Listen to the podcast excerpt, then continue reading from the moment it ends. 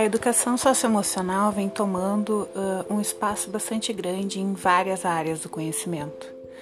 Para mim, ela chegou através da educação, através da sala de aula, e esse podcast ele vai trazer uh, reflexões que sejam importantes sobre essa temática, buscando ser algo bem uh, tranquilo, de fácil entendimento para todos, para que a educação socioemocional possa chegar para o maior número de pessoas e exercer um papel que para mim foi transformador de vida, né?